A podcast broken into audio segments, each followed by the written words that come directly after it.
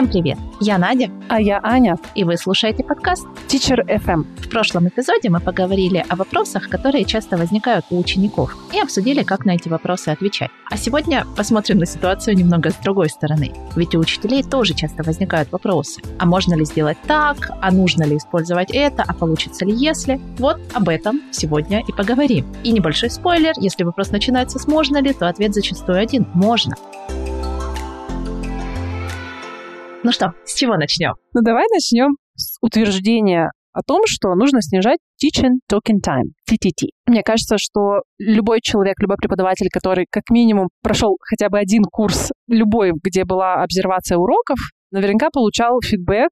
ну, по крайней мере, мне кажется, большинство учителей получали такой фидбэк. Я этот человек. Я точно. Что нужно снижать teaching talking time и повышать student talking time. На самом деле хорошая мысль, да, ведь студенты затем и приходят на урок, чтобы практиковать язык, а не слушать историю от учителя. Но мне кажется, это очень спорное утверждение, и у меня оно очень часто вызывало такое, знаешь, opposition, то есть какое-то сопротивление. И не могу сказать, что всегда это было беспочвенно. То есть э, в многих ситуациях TTT может быть очень даже полезен. Что ты думаешь? Ну, во-первых, я тоже тот человек, который практически всегда получал такой фидбэк. И когда мы проходили селта, у нас вообще висели стикеры на стенах, где большими буквами с огромным количеством восклицательных знаков было написано TTT.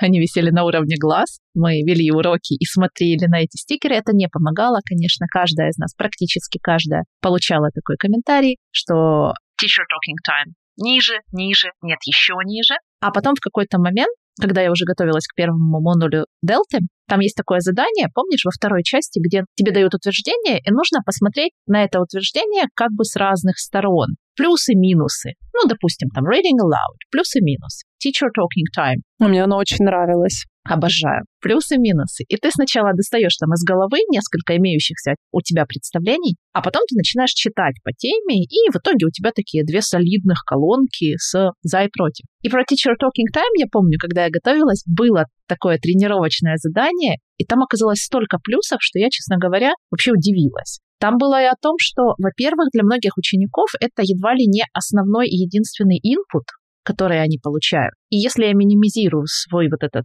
TTT, то, по сути, мои студенты получают абсолютный минимум. Ну, потому что, давайте на чистоту, да, не все смотрят, слушают и читают что-то в интернетах, далеко не все. Поэтому для многих учитель это, в принципе, такой единственный источник инпута. Мне кажется, еще важно сказать, что это input, э, то есть это не просто listening, а это active listening. Как бы listen and react, listen and respond, listen and do something. То есть это совершенно другой listening, ну, имею в виду, в сравнении с тем, когда мы просто слушаем например, наш прекрасный подкаст. Да? Я надеюсь, что вы тоже с нами разговариваете вслух. К сожалению, мы этого не слышим. Как минимум киваете. Да. На моментах, с которыми вы особенно согласны.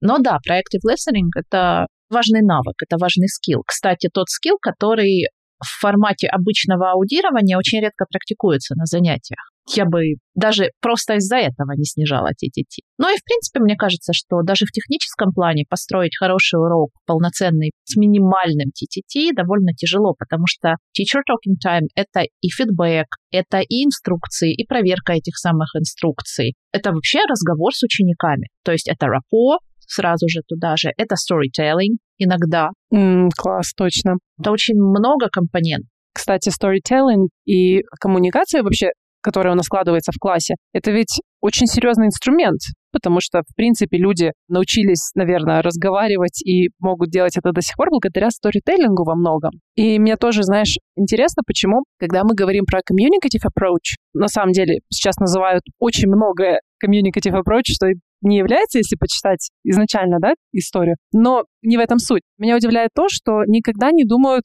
о том, что учитель — это тоже часть коммуникации. Ну, не никогда, но зачастую. Почему-то мы всегда думаем, что вот студенты должны между друг другом только разговаривать. Но учитывая то, что наш уровень по определению выше, чем их, мы можем дать им как раз-таки тот вот... Plus one. Да, мы можем варьировать вот эту ZPD, Zone of Proximal Development. Мы как раз можем сгрейдить язык таким образом, чтобы им было и понятно, дать им этот comprehensible input. То, что им понятно, в то же время есть в этом рост. Какие-то слова были не так понятны, какие-то структуры новые, с которыми мы хотим их познакомить, да, создать такой exposure. То есть здесь вообще очень-очень много всего. Слушай, я так очень часто делаю. За пару-тройку занятий до того, как мы проходим какую-то сложную вещь, я начинаю использовать ее в речи. Очень круто. И недавно меня взрослый ученик на этом поймал. Мы повторяли с ним past simple, past continuous и used to, и я его потихоньку готовила к past perfect чувствовала, что скоро нужно и что это будет сложно, потому что там present perfect еще вопросы возникают. И я начала это потихоньку использовать в речи. И представьте себе мое удивление, когда мы на занятии дошли до этой конструкции, он увидел ее написанной в тексте,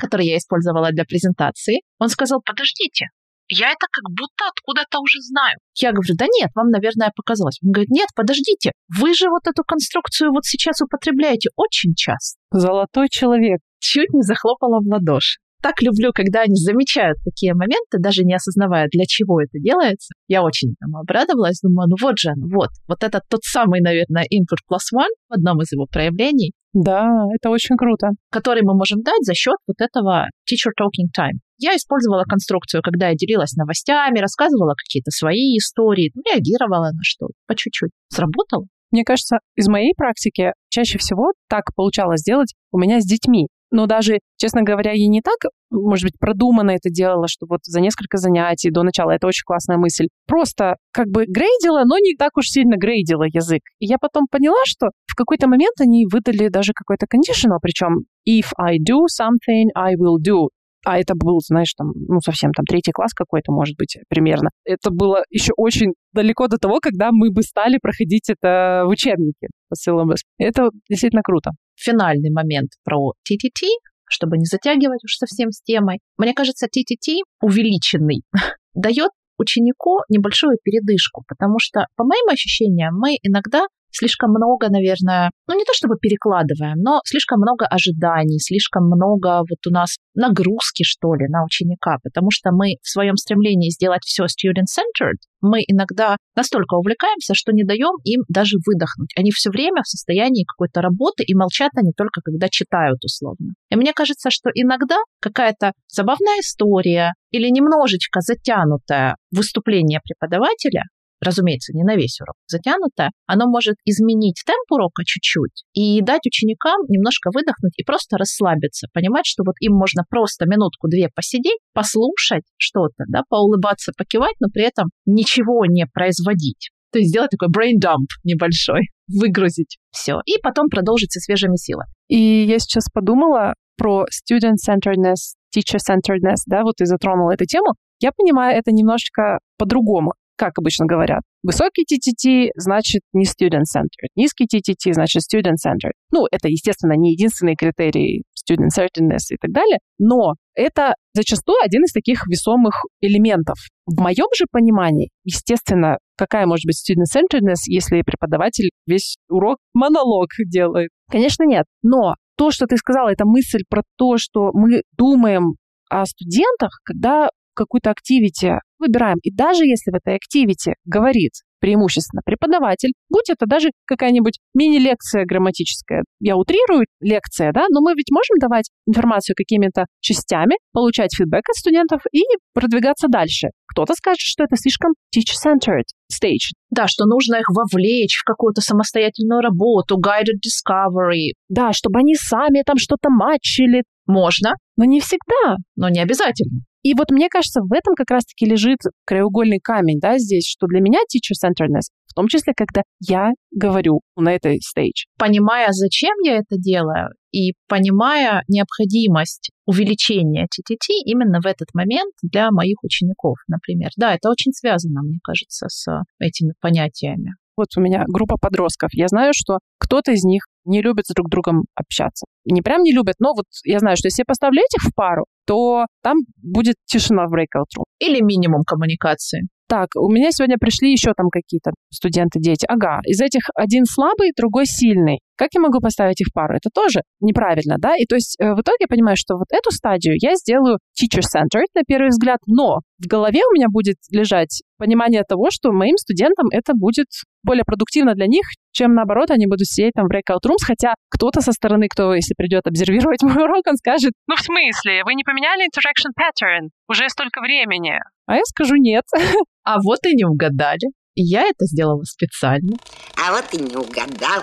У меня жужжит в обоих Это хороший переход, мне кажется, на следующее такое представление о том, что хороший урок — это тот урок, на котором много парной и групповой работы. О, да. А я знаю, как всегда расстраиваются учителя, у которых из группы из четырех человек, например, приходит три. Они говорят, вот, весь урок будет teacher-centered, урок будет плохой. А мне всегда казалось, что с переходом в онлайн должна быть всегда такая хорошая, веская причина для использования групповой и парной работы. Безусловно, когда у нас стадия free practice, когда у нас ученики, по идее, должны о чем-то пообщаться. Идеально. Конечно, мы бы все хотели групповую или парную работу. Но когда абсолютно каждая стадия урока — это групповая парная работа, я когда-то видела термин, не вспомню сейчас у кого, и даже не поручусь за его точность. Я отличный источник информации. Там было что-то про exchanging ignorance. И мне это очень понравилось. Я заметила это на своих занятиях.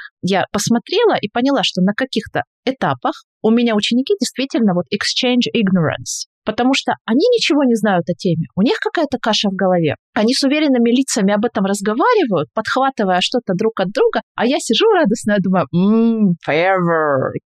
Это меня немного остановило. Я начала чуть более критически оценивать вот эти стадии урока и подсократила я немножко pair group work, потому что это не всегда работает. Важно вспомнить, каково вам самим такой вот group work и pay work, да, даже если вы сейчас не занимаетесь языком в группах где-то, сами имею в виду, то есть не учите, например, какой-то еще один язык или повышаете свой уровень английского, можно вспомнить, как вы себя чувствуете на там вебинарах, воркшопах и каких-то таких events, мне хочется сказать. Например, я люблю поговорить с коллегами. Мне интересно обменяться опытом, сделать какую-то активити вместе. Меня, честно говоря, раздражает, когда ведущий да, вебинара делает это постоянно. То есть постоянно делит нас на группы, какие-то новые люди. Повернитесь назад, посмотрите налево, встаньте, сходите в другой ряд. Мне всегда в такие моменты хочется сказать, а можно минуточку посидеть, просто минуточку? подумать, записать что-то, да, переварить. И студентам тоже нужно время, а постоянное дергание их в эти breakout rooms, тем более если это ну, онлайн, да, вот я сейчас про онлайн говорю, это время зайти в комнату, выйти из нее, зайти проверить, что они все что-то делают, особенно если это низкий уровень или это подростки. Конечно, они будут пытаться там саботировать или сидеть э, две минуты и выяснять, okay, so who wants to start? Not me, him, No, not me, you. Okay, so what should we do here? Okay. Плюс, опять же, если мы говорим про навыки, да, мы все иногда любим экспериментировать, например, с э, коллаборативным письмом, скажем так, да, но при этом все равно есть какие-то скиллы, которые больше индивидуальны. Ну, тот же writing. Это все-таки индивидуальный скилл. И мне кажется, если мы на каждом занятии онлайн пытаемся либо уйти от письма, либо сделать его максимально каким-то интерактивным с вовлечением разных людей, мне кажется, это все-таки не совсем приближено к реальной жизни, что ли. Все равно в реальной жизни мы садимся и индивидуально пишем свою собственную работу, что бы это ни было, записка на холодильник, эссе, какое-то мотивационное письмо. Поэтому если мы будем постоянно форсировать вот эти коллаборации breakout rooms при преподавании райтинга, то, возможно, мы не получим тех результатов, которые мы хотели бы получить от развития этого скилла. Я сейчас вспомнила, наверное, это будет, опять же, переходом уже к следующей теме. Я очень люблю, раньше любила еще больше, при работе с лексикой я очень люблю подход тест-рич-тест. Когда нам попадается вот набор слов, обычно в учебниках в начале юнита идет набор слов и сразу же задание на meaning то есть без какой-либо презентации. И я с более-менее высокими уровнями, начиная где-то с B1, я прошу иногда учеников поработать в паре и отметить там плюс-минус вопрос, да, что знаете, что не знаете, а что кажется слышал, но вызывает сомнения. Сначала я их прошу индивидуально это сделать, а потом пообщаться в парах и обсудить. И в какой-то момент, опять же, я поняла, что вот эта вот стадия, когда я говорю, а обсудите в парах, она, в общем-то, приводит какой-то ересь. Потому что кто-то неправильно помнит слово. Кто-то с уверенным лицом, как будто он стопроцентно знает, рассказывает второму человеку meaning. Я слышу, что этот meaning неправильный, но я же не могу вмешиваться, потому что это не та стадия, где я вмешиваюсь. Второй человек кивает, говорит, а, да, даже что-то записывает себе в тетрадь, и тут я просто жму большую красную кнопку стоп, потому что нет. Это опять же вот это exchanging ignorance снова. И я стала уходить немножко от этой практики, хотя я очень ее люблю. Почему я сказала, что это связано со следующей темой? Что ты думаешь о том, что нам, как преподавателям, нужно всегда притичить потенциально сложную лексику. О, Я слышала разные мнения, но бытует такое классическое мнение о том, что это нужно делать всегда. Что ты думаешь? у меня точно, опять же, не самое классическое представление о притичинге, так скажем, вообще. Я бы сказала, мы подружимся, но мы уже подружились. Ну-ну-ну. Потому что я знаю, что мы с тобой как-то об этом говорили. Я уверена, что во многом ты со мной согласишься, что далеко не всегда это нужно делать. Особенно, если это listening. Я люблю эту тему, и я искренне не понимаю, зачем каждый раз притечь слова для listening. Люди ведь не видят этот текст. И когда они будут слушать, они будут цепляться за эти слова. Ну вот попробуйте сами. Они услышат только эти слова. Да, и какой-то blur, да, вот вокруг. Это сто процентов. И особенно, если это какое-нибудь, знаешь, там, слово на pre-intermediate будет там sophisticated. И они такие, оп, у них, все, мир замер, и они слышат sophisticated. И все, потом дальше уже мысль ушла, и они уже ничего не слышат. Это было столько раз, когда-то давно, пока я не поняла, что да не надо это делать. Ну, не нужно. Это правило, я не знаю, кто его придумал, и, честно говоря, ну, это действительно очень медвежья услуга, как мне кажется. Ну, здесь, опять же, с оговорками определенными. То есть, если это классическое аудирование с целью «послушайте и ответьте на listening», или послушайте и ответьте на детальные вопросы, то такая история, наверное, не очень помогает. А если мы учимся именно слышать в потоке речи определенные слова, знаешь, есть вот эти задания, где нужно, например, послушать и отметить фразу, которую вы услышали из списка. Или послушать и отметить слова, которые вы услышали. Ну, тут безусловно, да. Но это не про pre-teaching тоже. То есть задание оправдано, то есть необходимость слышать это слово оправдана, но это, опять же, это скорее не совсем pre-teaching, это какая-то там финальная стадия, например, работы с аудированием. И мне, знаешь, еще пришла такая мысль, вот ты сказала про test-teach-test, да, approach. Замечательный, я тоже стараюсь практиковать, по крайней мере, периодически, да, с разными там студентами, потому что не всем это подходит. Но что я заметила, это то, что ну, многие знают, да, про тест teach тест, потому что очень часто в начале юнита действительно, как ты говоришь, там даны просто слова, их нужно смачить там с дефинициями, с картинками и тому подобное. Это не презентация лексики, это, по сути, тест мы уже в рамках того, что, ага, сначала нужно протестировать студентов, э, и те, кто писали книгу, предполагают, что, возможно, на этом уровне уже какие-то там, слова будут знакомы. То же самое с грамматикой. По крайней мере, я никогда не видела вот такой связки, чтобы тест-тич-тест перекладывали на skills. И ведь когда мы, допустим, хотим студентов научить, предоставить им практику того же аудирования, но протестируйте вы сначала, как они поймут, этот текст воспримут в целом. Дайте один gist question, ну такой простой, чтобы у них действительно был reason for listening. И все. И то же самое можно делать с reading, как мне кажется. Ты знаешь, у меня как-то была история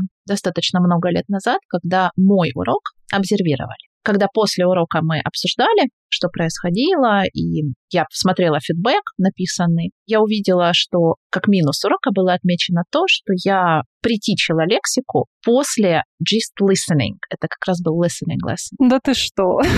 Я тогда, в принципе, уже могла немного объяснить, почему я так сделала. То есть у меня была причина. И я попробовала, я сказала, в реальной жизни, когда вот мы что-то слышим, нас же никто, в общем-то, к этому не готовил. То есть, по идее, gist мы должны уметь с минимальной поддержкой или вообще без поддержки. На что мне методист, которая осмотрела урок, сказала, это, возможно, конечно, так работает в реальной жизни, но в классе мы все-таки будем придерживаться стандартной практики и помогать нашим ученикам, чтобы они смогли максимум пользы извлечь из аудирования. И отныне и впредь мы будем притичить все перед первым прослушиванием. С чем я внутренне очень не согласилась. И сейчас у меня больше аргументов, конечно, чтобы поспорить. Мне нравится твой подход, потому что это makes sense просто-напросто. Что-то ты еще скажешь. Но вот зачем нужно притичить все? Да вот серьезно, мне вот хочется спросить этих господ обсервирующих. Почему? Вот кто написал, где есть такое исследование, что нужно обязательно притичить и что это помогает?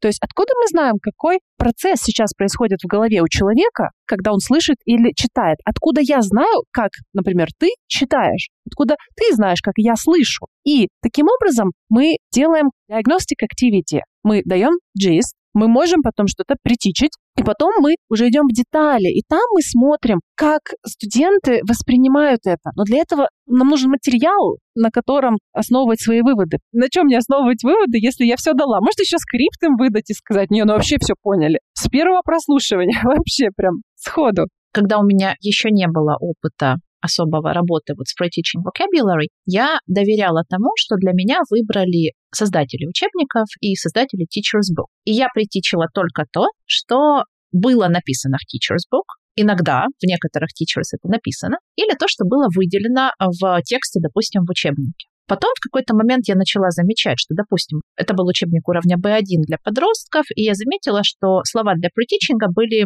типа parachute, meet up и что-то еще. То есть из восьми слов, которые учебник мне предлагал притичить как потенциально сложные, слово парашют было очевидно подросткам. Meet up, когда я им объяснила, что ну, meet up это то же самое, что meet, они, в общем-то, тоже удивились, сказали, а зачем вы нам это рассказываете? И еще пара-тройка слов там было вот очевидно это натолкнуло меня на мысль, а как вообще понять? То есть, может быть, то, что создатели учебника тут выделяют, может быть, это не идеальный набор? Да ну нет, бред. С тех пор я начала как-то чуть внимательнее читать тексты, пользоваться различными ресурсами, которые помогали мне определить уровень. Потом уже пришло умение сразу вычленять то, обо что студенты могут споткнуться. Но пока у меня этого умения не было, и пока я слепо доверяла учебникам, честно говоря, вот этот притичинг был не всегда полезный зачастую вызывал такую странную реакцию учеников. Зачем вы нам это рассказываете? Ну, естественно, мы знаем эти слова. И я останавливалась и думала, так, а что делать-то теперь? Они знают эти слова. О боже, может быть, это плохой текст? А потом они спрашивали вообще про другие слова.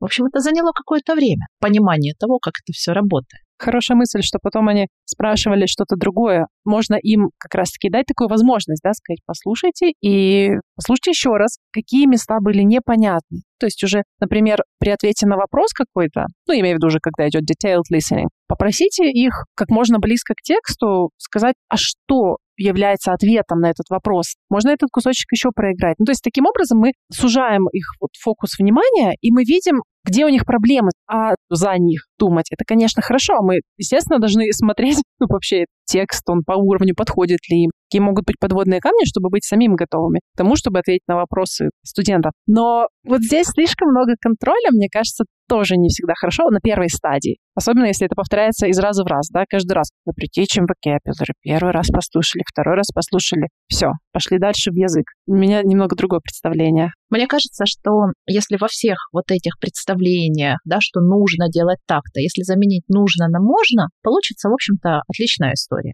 Можно делать так, а можно не делать. Какие еще вещи нужно делать всегда? Приходит на ум то, что нужно использовать всегда только английский. О, у нас есть целый выпуск про это. Долго не будем говорить, да, потому что у нас есть целый выпуск. Конечно, можно использовать родной язык, и часто это преимущество, а не какое-то страшное преступление, за которое нас всех накажут. Да, но если вы еще не слушали наш выпуск про L1, послушайте. Мы много там об этом говорим, и после этого выпуска вы точно успокоитесь. Если вы переживаете сейчас, то точно успокоитесь на этот счет.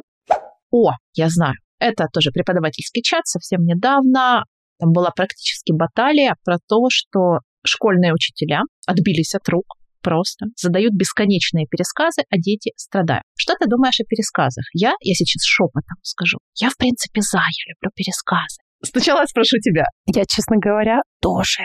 Потому что я поняла, вот сейчас ты меня спросила, я подумала, что я на самом деле в последнее время вообще редко это использую. Мне кажется, мы так увлеклись коммуникативностью подходов, что некоторые, так скажем, олдскульные инструменты, которые на самом деле очень рабочие. Хорошие инструменты, отличные. Они как бы ну, вообще отметается. Если мы говорим про пересказ, как зазубрите от сих до сих, и вот как стихотворение расскажите, это, конечно, плохо, мне кажется. Но если мы представим, да, просто что происходит вообще в голове человека, когда ему нужно пересказать текст. Ему нужно сначала его понять очень хорошо, его прочувствовать на всех уровнях, на уровнях идей, на уровне связности идей, да, то есть каким образом эта связность достигается. Вся наша любимая coherence, cohesion, тому подобное, лексика, грамматика. Это все нужно впитать и делать какое-то краткое наверное, содержание, потому что, ну, не будем просить весь текст. А для этого нужно понять, что в тексте важно, а что можно убрать без опасений потерять какие-то смысловые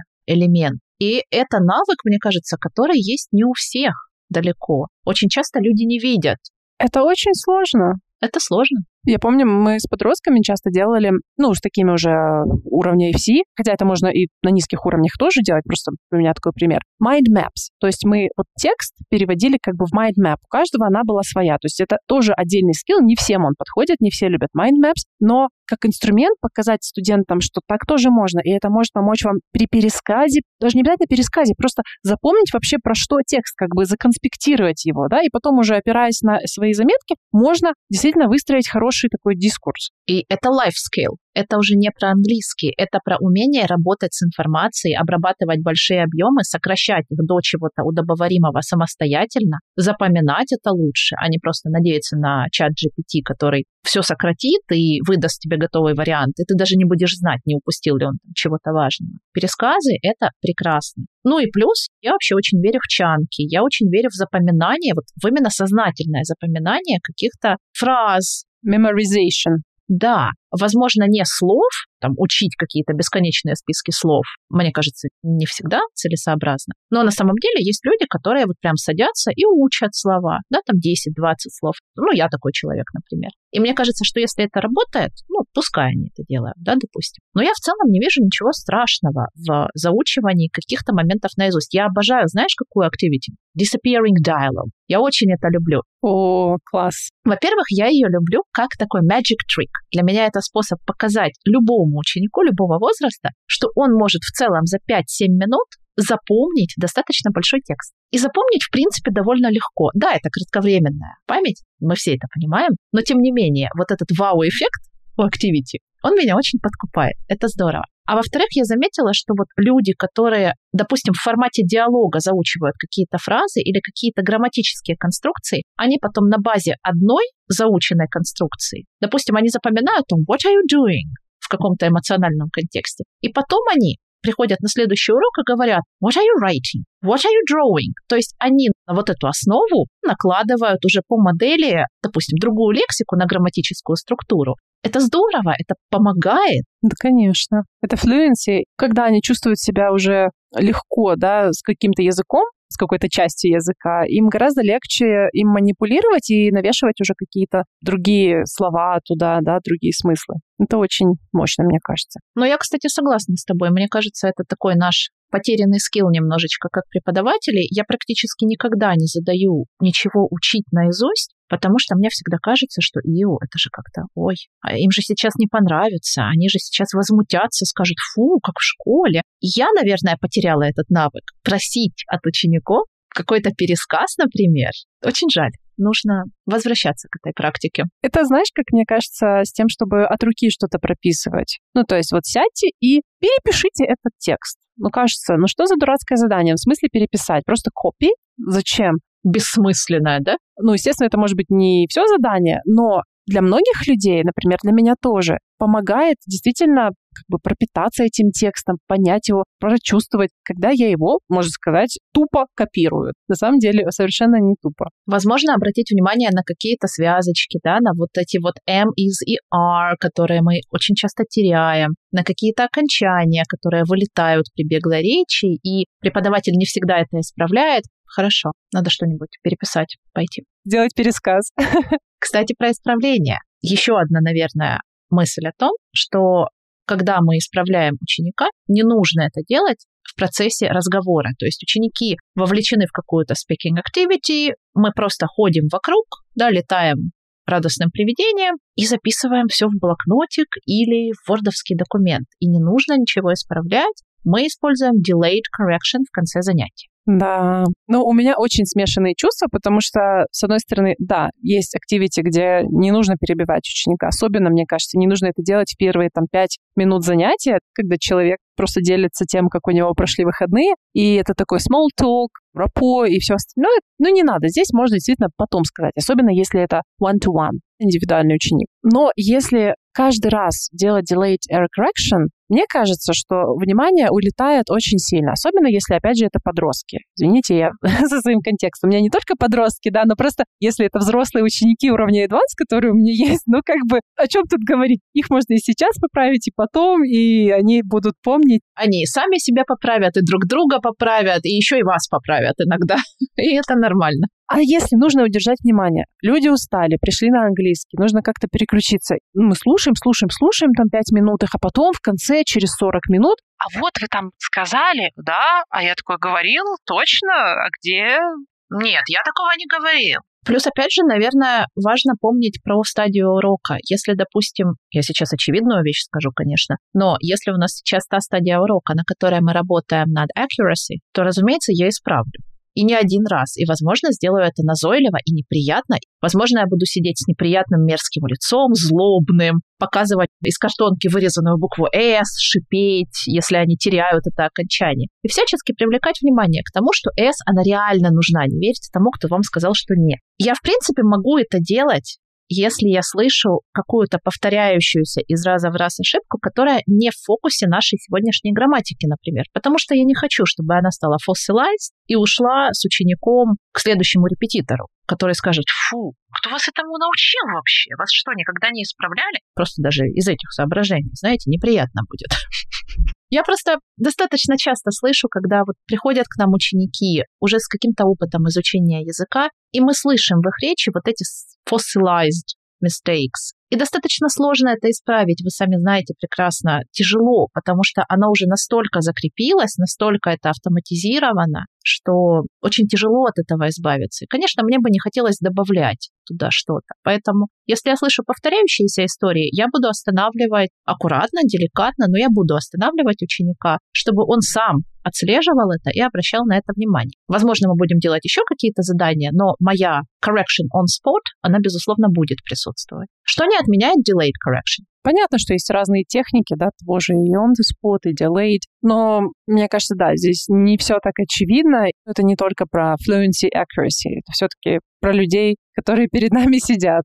Где конкретно этого ученика или конкретно этих студентов нужно поправить, тоже будет очень сильно зависеть, разниться от студента к студенту. Потому что, опять же, attention span разный, степень усталости, с которой ученик, например, взрослый или подросток после школы, после допов приходит на занятия, тоже нужно принимать во внимание. То есть я, допустим, знаю, что у некоторых моих учеников есть периоды, когда они, знаешь, вот что называется space out. И я понимаю, что что бы я вот в этот момент не говорила, бесполезно. Я могу все что угодно делать мимо. И если я вижу, что сейчас как раз именно такой момент, но при этом ученик почему-то в стадии speaking activity находится, конечно, я подожду и отложу это на потом. Да, разумеется, от ученика, от стадии, от многих факторов зависит. Мне кажется, здесь закольцевавшийся переход как раз-таки немножко к student-centered activities и вообще к тому, как и кого мы учим каким-то таким, ну, не то чтобы простым вещам, но общепринятым. Вот грамматику, да, если мы возьмем. Опять же, бытует мнение, что нужно вводить всю грамматику через Guided Discovery. Если мы просто прочтем правила, потом посмотрим на примеры и обсудим, если вдруг там еще будет немножко русского. Честно говоря, я сама не так уж часто это делаю, но я ничего в этом плохого вообще не вижу. Ну, мы помним, да, можно.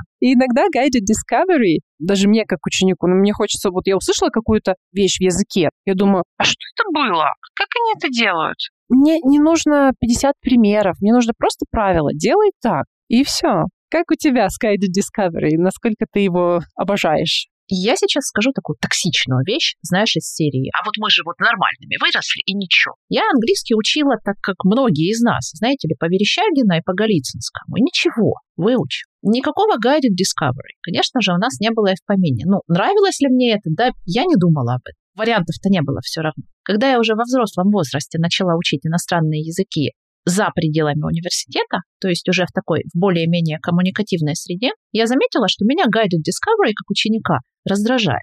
Потому что это долго. Ну, с несколькими языками в анамнезе я достаточно неплохо провожу аналогии и достаточно неплохо понимаю грамматические структуры в новом для меня языке европейском. Если я быстро прочитаю правило, которое подтвердит или опровергнет мою догадку о грамматической структуре, я сэкономлю время. А если мы будем танцевать вокруг текста, и потом проходиться по вопросам, и потом ответим на все CCQs, серьезно, ну нет, можно быстрее. И я не понимаю, зачем мне быстрее, честно говоря. Иногда вот я думаю, а зачем тебе быстрее? А вот все-таки. Зависит. Разумеется, я не вижу ничего там страшного в Guided Discovery, но иногда для меня лучше работает такой, знаешь, старый классический метод, когда мы прочитали правила, немножечко его потренировались применять, и все. Окей, можно разговаривать. Особенно хорошо для меня это работает, когда структуры начинают наслаиваться, и когда у меня не одно время, а, допустим, три прошедших времени сразу. У меня вот недавно была такая история, я в какой-то момент с Guided Discovery, оно просто все смешалось в кучу. И я села, прочитала вообще на русском правила, ужасную вещь сделала. Просто вот прям погуглила такое-то время в испанском языке, прочитала правила на русском, записала себе в тетрадочку от руки на русском, повторила еще раз формы, и ничего, так щелкнуло, все лучше стало. Прямо тепло так стало от твоих слов. Я это представила и думаю, ой, как все понятно, как хорошо. И я знаю, что некоторым моим ученикам, кстати, я какое-то время назад писала текст у себя в телеграм-канале, и мы обсуждали с коллегами эту тему, они подтвердили мою догадку о том, что многим ученикам комфортнее и приятнее, когда вы хотя бы иногда практикуете не guided discovery, а вот такой стандартный классический метод. Или хотя бы, когда мы варьируем вот этот inductive и deductive approach, когда мы их хотя бы балансируем. Если вы видите, что ученику тяжеловато дается грамматика, ну вот немножечко он в замешательстве, а попробуйте по-другому. Да, бытует мнение о том, что это фу и непродуктивно, и некоммуникативно. А вдруг именно для вашего ученика это сработает? И он скажет, о, наконец-то все понятно. Так ведь бывает. То есть кому-то, наоборот, действительно интереснее, да, через Guided Discovery. Какие-то вещи можно взять оттуда как просто элементы, да, тот же noticing, да, мы прочитали что-то, можно подчеркнуть. Давайте посмотрим, обсудим, тут же начать задавать, да, какие-то вопросы. Но не делать из этого 40-минутную презентацию грамматики и вот с таким torturing your students. Это мне тоже по душе. Да, не делать из этого культа. Просто хорошо помнить, что можно по-другому. Ну, знаете, грамматика переводной метод, в общем-то, тоже некоторым на пользу. И у меня периодически взрослые ученики просят, они говорят, а можно что-нибудь попереводить? Я говорю, боже, нет, зачем? На что они говорят, слушайте, вот мне очень хочется, я прям хочу вот туда-сюда попереводить, вот просто для себя. Мне интересно, смогу я или нет. Ну, кто я такая, чтобы отрицать? Ну вот, кстати, ты сказала про Голицынского Верещагина. Я помню, что мое такое первое серьезное соприкосновение с английским было как раз-таки через перевод. Я не училась на переводчика, но моя преподаватель, которой я попала заниматься, это был э, репетитор, мы просто переводили предложения там, с русского на английский, с английского на русский. И меня это так увлекало, просто страшно, при том, что я не фанат перевода, ну вот вообще по жизни, да, мне нравится больше преподавать. Но это было как-то так вот интересно, и вот это чувство, что то, что я знаю на русском, я могу теперь сказать на английском, оно было таким ощутимым. То есть вроде как мы делаем то же самое на уроках, да, естественно, люди учатся выражать себя, да, то, что они хотят сказать. Но перевод, он порой, я не говорю, что нужно все переводить, делает это очень-очень ощутимым и понятным, что вот у меня есть такая структура, а я знаю, как сказать это на английском теперь. А еще это чувство безопасности. Это такая хорошая, безопасная деятельность. Ты пока рассказывала, я вспомнила свою такую первую, наверное, яркую эмоцию. Я начала учить английский в пятом классе. Я перешла в новую школу, в которой английский учили со второго. А я пришла в пятом, и у меня английского не было вообще. То есть я пришла, не зная ничего, и, соответственно, я пошла на занятия к школьной учительнице, чтобы немножко вообще справиться. И я помню, как в какой-то момент в учебнике, по-моему, той самой Верещагиной был текст про куклу. Во-первых, я помню его до сих пор. Это к вопросу о заучивании наизусть. А во-вторых, я выучила его для пересказа, а потом, уже ответив этот пересказ, я пришла домой, села и в тексте про куклу зачем-то заменила слово doll на слово fox, и все прилагательные я заменила на описание лисы. Я не, я не понимаю, как вообще и зачем я это сделала, но мне почему-то пришла в голову мысль о том, что а если я вот рассказала про куклу, это же и с другим чем-то сработает. Здорово. И я помню такой, я сейчас, наверное, даже по голосу слышно, как вот я улыбаюсь, радуюсь. И я помню свой какой-то абсолютный экстаз, абсолютное ощущение вот всемогущести. Ого, как я могу! И для ребенка, который там учил английский обморочным темпом два месяца, это было, конечно, что-то. У меня аж мурашки пошли. Ощущение, что у меня что-то подобное было. Знаешь, прям вот очень сильно забытое. Вот это чувство, действительно, ты смотришь на текст, и ты можешь его использовать. Не просто там, да, выучил и забыл. Очень здорово а сколько тут всего, да, вот в этом. Здесь тебе и грамматика переводной, и пересказы, да, и многое из того, о чем мы сегодня говорили. То есть иногда какие-то вещи удивительным образом работают. Конечно, мы не призываем никого вернуться там, к учебнику Верещагина, разумеется. Но, возвращаясь к началу нашего подкаста, а можно ли? Можно. Если это на пользу вашим ученикам, если вы как преподаватель видите преимущество именно этого задания, именно этого подхода, конечно, можно. Мне кажется, мы уже уходим от коммуникативного подхода, в общем-то, в эклектику. Да, уже давно, наверное. Я надеюсь. И я надеюсь надолго. Мне кажется, что можно все. Конечно, мы можем не делать чего-то. Допустим, мы можем говорить, нет, я не использую русский на занятиях никогда. Вопрос принципа. Я могу все сделать без русского на занятии. Ну и отлично.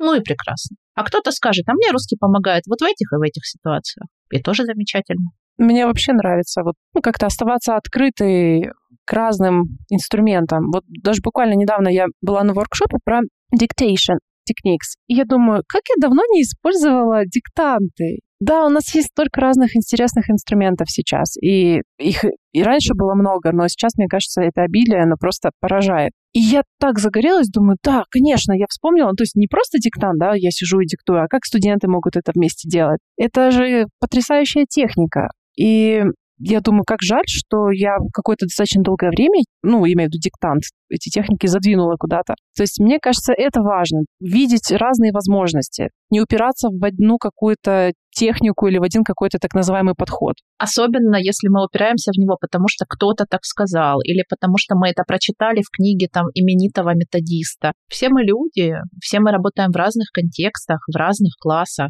Далеко не всегда то, что говорит именитый методист, вот стопроцентная истина в последней инстанции, которая сработает именно для вас и для ваших учеников. Он же говорит это из своего опыта. А у него, скорее всего, он какой-то другой. В чем-то похож, в чем-то совершенно иной. И это важно помнить и понимать, мне кажется. Главное разбираться, зачем я это делаю, и пробовать, смотреть. Даже если вот я сейчас могу привести 10 э, аргументов за чтение вслух, например, да, на уроке. А я могу привести 10 аргументов против. Как тебе такое, Илон Маск? И в итоге что? В итоге мы просто идем на урок и смотрим, как реагируют наши студенты. То есть вот быть открытыми и как бы чувствительными к тому, как и что работает с конкретно этими людьми. И не вычеркивать какую-то технику просто потому, что она не подошла одному студенту или даже двум. Мне кажется, это наиболее оптимальный подход. Я не знаю, что к этому добавить. У нас получилось такое в какой-то степени развенчивание мифов сегодня, в какой-то степени. Я надеюсь, что у нас получился поддерживающий подкаст, основная мысль которого в том, что с вами все в порядке, с, с вами, вами все хорошо. Не сговариваясь, посмотри. И если нам удалось хотя бы на минутку передать вам это чувство, это ощущение, то цель достигнута. Цель выполнена. И с вами были ваши Teacher FM. Пока-пока. Пока. -пока. Пока.